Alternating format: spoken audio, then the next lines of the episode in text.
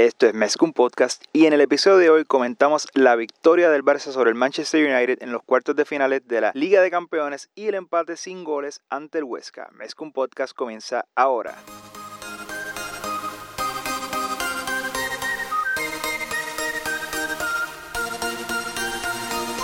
Kevin Roland, contigo empezó todo. Som el millor club del món, diguin el que diguin.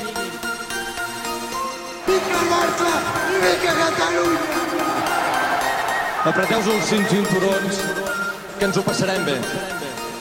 Saludos a todos y todas las que nos escuchan. Mi nombre es Julio Borras. Mi compañero y co-host Rafa Aldamoy no se encuentra eh, el día de hoy. Así que le enviamos un saludo a Rafa y vamos al contenido. Este episodio seguramente será un poco corto porque estoy solo, pero el contenido espero que sea igual de bueno. Bueno, vamos a comenzar con el partido de Liga de Campeones ante el Manchester United.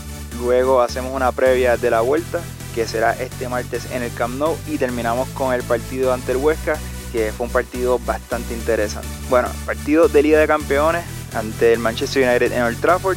El Barça se asentó bien en el partido, creo que comenzamos el partido jugando bastante bien. Al momento que conseguimos el único gol del partido en el minuto 12, el Barça gozaba del 90% de la posesión, salimos a comernos al Manchester.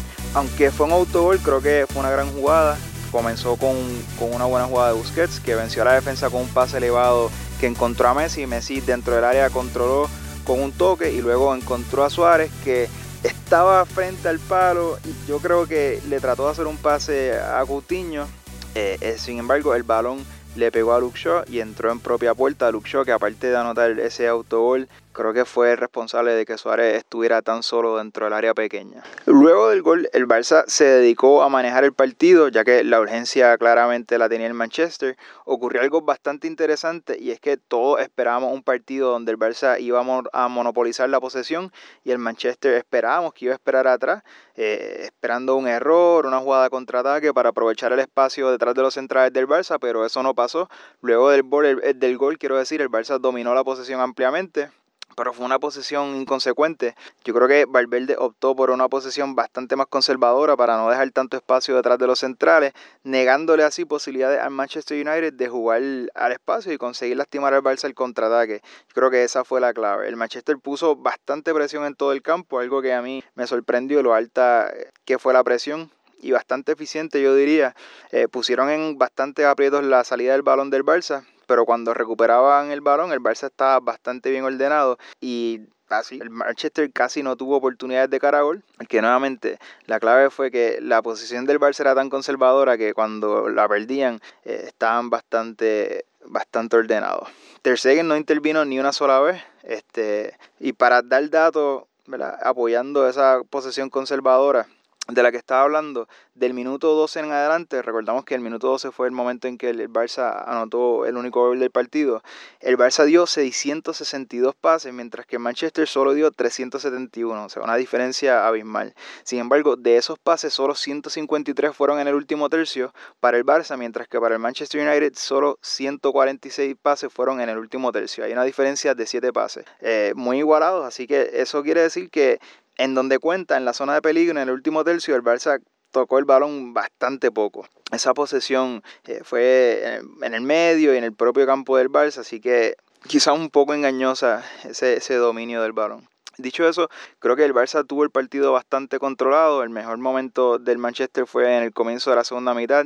Creo que en ese periodo, desde el comienzo de la segunda mitad hasta el minuto 65, que fue el momento en que entró Sergi Roberto y Arturo Vidal, y salió Coutinho y Arthur. Eh, esos quizás 20 minutos, eh, el, Manchester sin duda eh, puso el Barça en aprietos en el sentido de que tenían bastante sensación de que estaban cerca de conseguir un gol, aunque no se materializó en, en, intentos de cara a gol. Yo creo que un poco más por falta de puntería, porque ciertamente esos, en esos 20 minutos tuvieron un buen juego. El Barça entonces con ese doble cambio pasó un 4-4-2 con Rakitic y Busquets en el doble pivote, Vidal por la izquierda y Sergi Roberto por la derecha.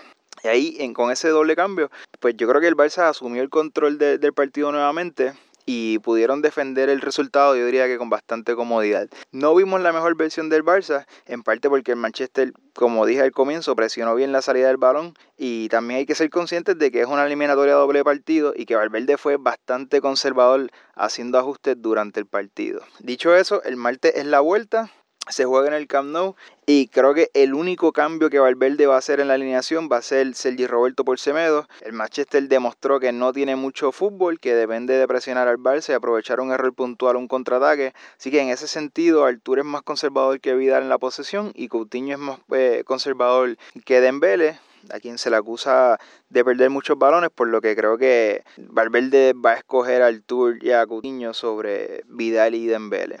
Sergi Roberto por Semedo, diría que, que es el único cambio porque Valverde quizás confía más en Sergi Roberto y porque sin Dembélé al frente el Barça pierde bastante pólvora, así que Sergi Roberto aporta un poco de proyección ofensiva para compensar la falta de, pólvora con la ausencia de Dembélé en el once. Eh, dicho lo anterior, creo que el Barça va a poder defender la ventaja de un gol que tiene y aunque el empate le vale al Barça para pasar, jugando en casa creo que ganan la vuelta también. Eh, el Barça ha ganado eh, sus últimos cinco partidos en el Camp Nou y esta temporada solo ha perdido una vez en casa, que fue el 3-4 eh, frente al Betis, que fue el 11 de noviembre. Ya han pasado casi cinco meses desde ese partido y en ese periodo el Barça no ha perdido en casa. Y también hay que recordar que el, el Manchester tuvo en campo del, del PSG, en la eliminatoria de octavos de final frente al Paris Saint Germain, ganaron 1 a 3 y pasaron a esta ronda por diferencia de goles. Así que eh, es un equipo que, que, sabemos que tiene la capacidad de darle la vuelta a un resultado adverso en la ida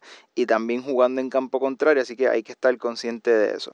Dicho eso, eso fue hace casi mes y medio. Después de eso, el Manchester ha perdido cuatro de sus últimos seis partidos, así que aunque sabemos que son capaces de hacerlo, no están pasando por su mejor momento. Y para terminar, vamos a hablar un poco del partido del sábado ante el Huesca.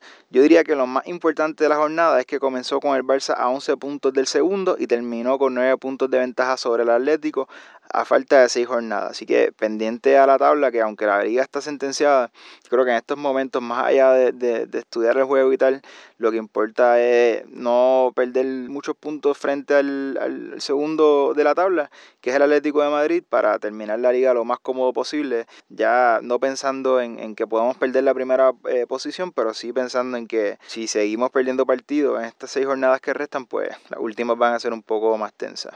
Fue un partido muy raro porque por las rotaciones evidentemente y porque el Barça suele jugar con un 4-3-3 y en este partido salió con defensa de 5, mientras que el Huesca, que sí suele jugar con una línea de 5 en defensa, salió a jugar con un 4-3-3. Eh, yo diría que entre los dos equipos solo hubo dos ocasiones de gol, una jugada en la zona mitad de Malcolm que pegó en el palo y una jugada de Dembele que trajo un gran pase de Ricky Puig que Santa María tapó. Santa María el arquero del Huesca. Lo más positivo yo diría que que fueron los minutos que tuvo un Titi, que está en necesidad de, minutos para tener más ritmo, y los minutos que tuvo Dembele, que también viniendo de una lesión, pues necesita ritmo. Que recordar que Dembele no había jugado desde el partido de la vuelta de los octavos de final, que fue contra el Lyon, eh, sufrió una lesión en el bíceps femoral. Desde ese partido no había jugado y en este partido tuvo 67 minutos, y eso es positivo porque Valverde podrá contar con él Así que qué bueno que se sacó, que tuvo minutos. A ver si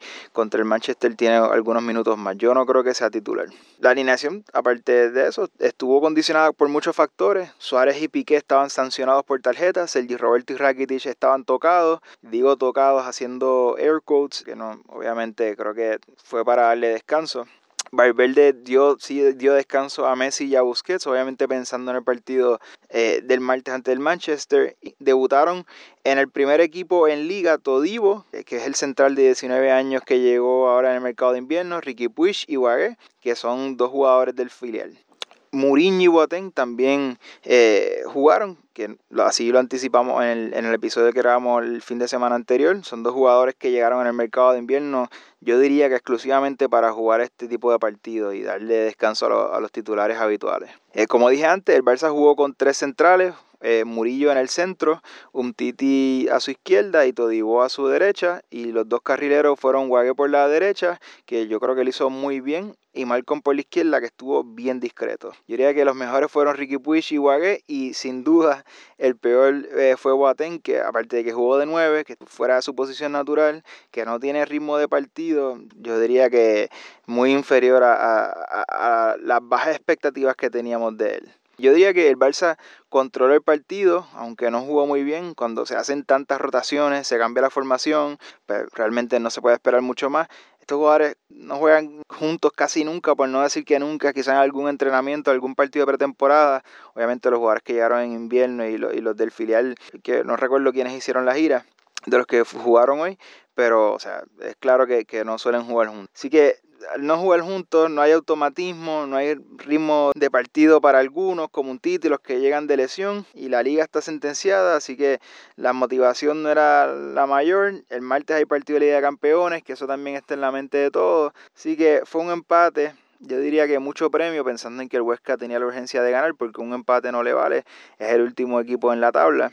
Así que nada, yo diría que el Barça sacó bastante premio considerando los jugadores que salieron al campo, el cambio de alineación y todo lo que ya comentamos. Así que nada, un partido menos, quedan seis jornadas y estamos punteros de la liga con nueve puntos de ventaja sobre el segundo. Así que nada, hoy versión corta y luego el martes jugamos partido de Liga de Campeones ante el Manchester United y el fin de semana que viene jugamos partido de Liga ante la Real Sociedad en el Camp Nou. Así que volvemos el fin de semana que viene con otro episodio que se publican todos los lunes y nada, nos vemos en la próxima.